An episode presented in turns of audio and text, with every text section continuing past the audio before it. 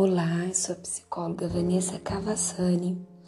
Esse podcast é uma referência ao dia 18 de maio, que é o Dia Nacional de Combate ao Abuso e Exploração Sexual de Crianças e Adolescentes. Eu gravo no mês de maio, não especificamente nessa data, mas eu não poderia deixar de fazer um podcast sobre essa campanha por quê? Porque esquecer é permitir e lembrar é combater. Por mais que me doa falar sobre este assunto, por mais que a gente não queira é, falar muitas vezes sobre esse assunto, é muito importante, porque as aparências enganam e a violência sexual pode estar em lugares que você não imagina. E é preciso orientar os filhos, escutar o que as crianças têm a dizer. A logo da campanha é Faça Bonito, proteja nossas crianças e adolescentes, é representada por uma flor que representa ao mesmo tempo a beleza, mas ao mesmo tempo a fragilidade das crianças e dos pré-adolescentes. No miolo está é, essas, estão essas crianças e pré-adolescentes e é representado pela cor laranja por sinal de alerta envolta as pétalas, que seriam um meio de proteção.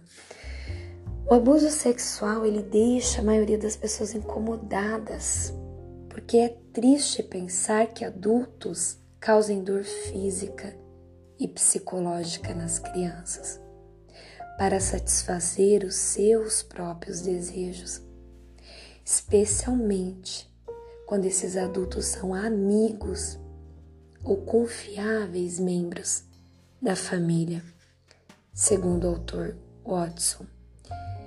Então nós ficamos muitas vezes incomodados até de levantar a bandeira dessa campanha, mas é preciso, é importante porque há maus tratos que geram a, as doenças de vários tipos, privação de alimentos, roupas, de um abrigo de amor, abusos físicos levando a óbito, violência psicológica que é sempre repetitiva e intencional, muitas vezes praticado por familiares, envolvendo a violência não só física, mas verbal. Então é preciso espalharmos mais essa campanha, não somente no mês de maio, por isso eu deixo registrado aqui nesse podcast, porque o silêncio ele perdoa o agressor e reforça o seu poder sobre a vítima.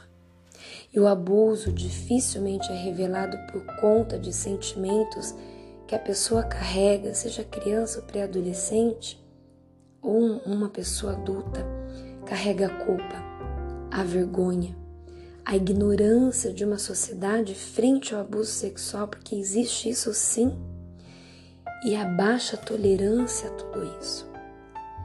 O que define então o abuso sexual? Estimular e ou controlar a sexualidade do outro.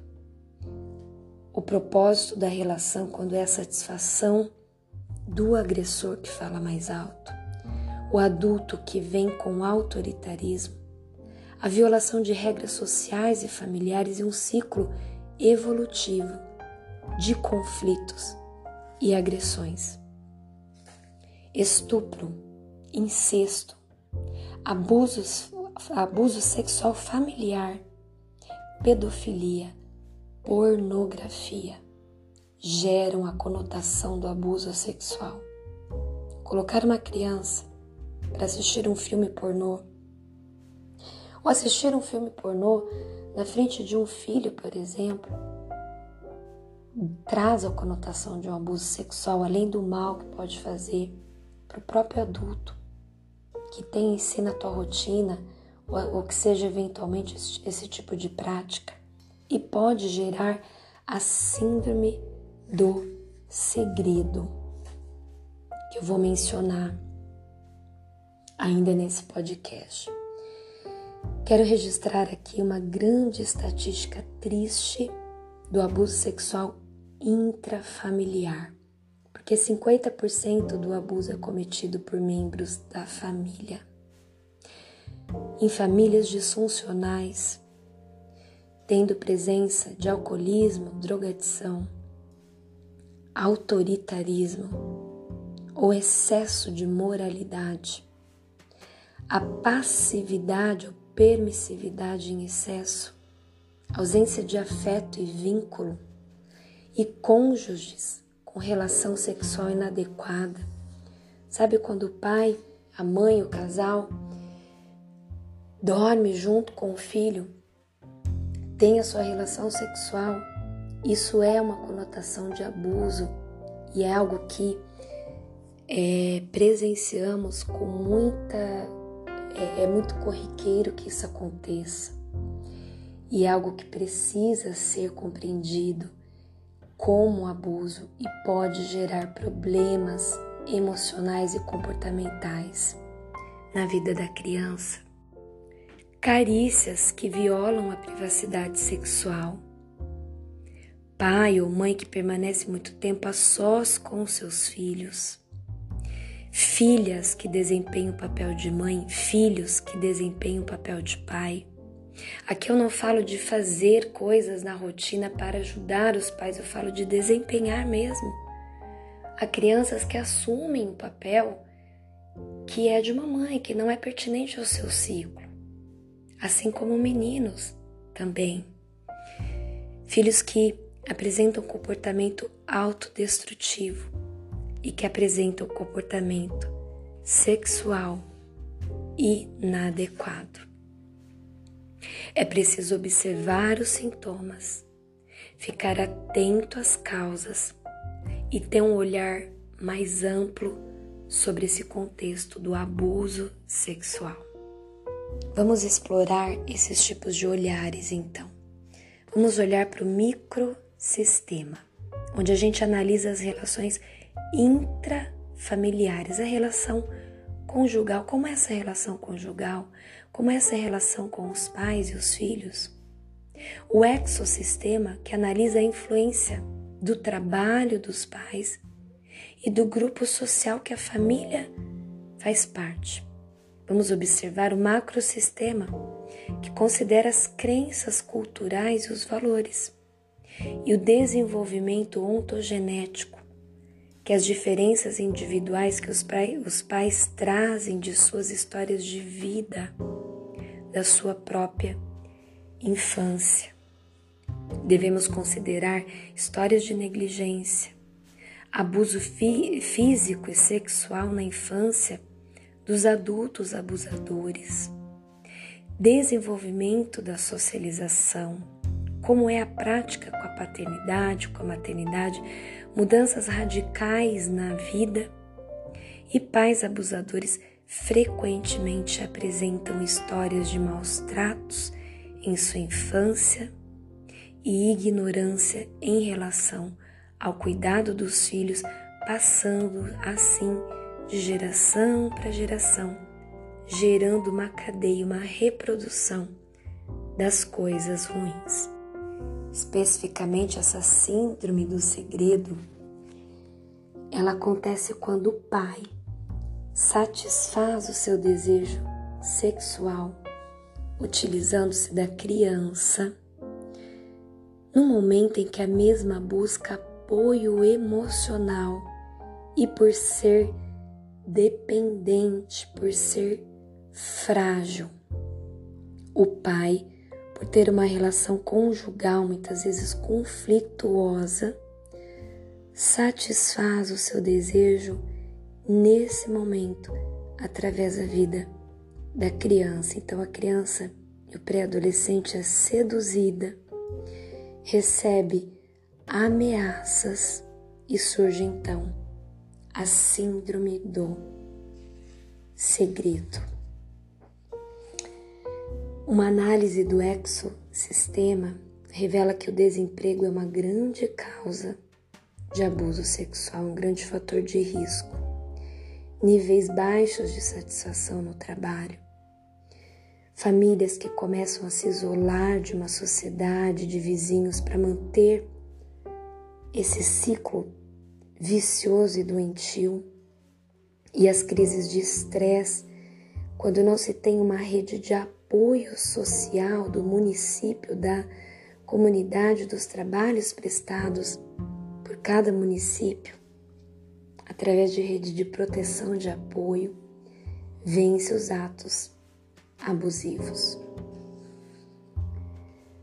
O abuso extrafamiliar, podem acontecer em escolas, creches, lares, abrigos, geralmente por adultos que cuidam das crianças e adolescentes e até mesmo por menores de 18 anos. Porque o que mais define o abuso não é a diferença de idade, mas a relação de poder. Pode sim uma criança, né, um adolescente, um jovem de 15, 16 anos praticar abuso com crianças menores. Por conta disso, porque o que define o abuso não é a diferença de idade, mas a relação de poder. A distância emocional, a falta de diálogo, a rejeição, a negligência dos pais torna a criança mais vulnerável ao abuso. E o grau de severidade é a duração desse abuso, quanto que essa criança e esse pré-adolescente foi abusado e ninguém nunca descobriu. O grau de violência que sofreu durante esse abuso. E quanto maior a diferença de idade do abusador para quem foi abusado, mais grave esse abuso se torna. E quanto maior a proximidade e intimidade, piores são as consequências. E quando há ausência de figuras parentais protetoras e o apoio social, também gera um grau maior de severidade desse abuso. Vamos compreender algumas alguns sintomas comuns na idade pré-escolar que pode nos fazer pensar melhor sobre o abuso, já que estamos falando exatamente sobre isso. Ansiedade, pesadelos, crises mesmo de ansiedade, comportamento sexual inapropriado na fase pré-escolar. Na idade escolar, medo, distúrbios neuróticos, agressão, pesadelos, problemas escolares, hiperatividade, comportamento regressivo. Na adolescência, depressão, isolamento, comportamento suicida, autoagressão, queixas somáticas, né? Dores, por exemplo, de cabeça, dor na barriga, queixas que aparentemente parecem doenças psicossomáticas, atos ilegais, roubos, furtos, fuga, abuso de substância, álcool, droga, uso abusivo dessas substâncias comportamento sexual inadequado. E de uma maneira geral, idades maiores, né? Isolamento, dificuldade de confiar no outro, compartilhar menos as coisas, retraimento, sentimentos de culpa, consequências físicas, como traumas, gravidez, doenças sexualmente transmissíveis, sofrimento emocional intenso. Então, de uma maneira geral, esses sintomas podem conotar sim um abuso sexual. Sei que muitos desses sintomas estão presentes na vida de crianças e adolescentes que não passam por abuso sexual, mas, segundo a literatura, são sintomas que podem nos levar a refletir sobre isso. Eu gravo esse podcast, confesso que uma dor no coração, porque eu sei, eu vivencio, já cuidei, sempre cuidamos enquanto psicólogos de circunstâncias assim. E elas acontecem e nós precisamos tirar as vendas dos nossos olhos para ajudar, para prevenir, para não gerar uma ferida na alma das pessoas que sofrem abuso, enquanto sociedade, sermos menos preconceituosos em relação ao abuso, porque ele pode acontecer em qualquer família. Há estudos, sim, né, que o desemprego pode trazer é, essa questão do abuso. Estamos vivendo uma pandemia, quantos desempregos estamos vivendo?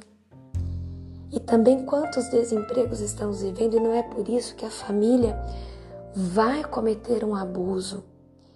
Então, esse podcast eu quero que você ouça é, de coração aberto, para de fato ajudarmos sem preconceito e sermos agentes transformadores espalhando essa informação para que muitas crianças e pré-adolescentes não venham passar por isso.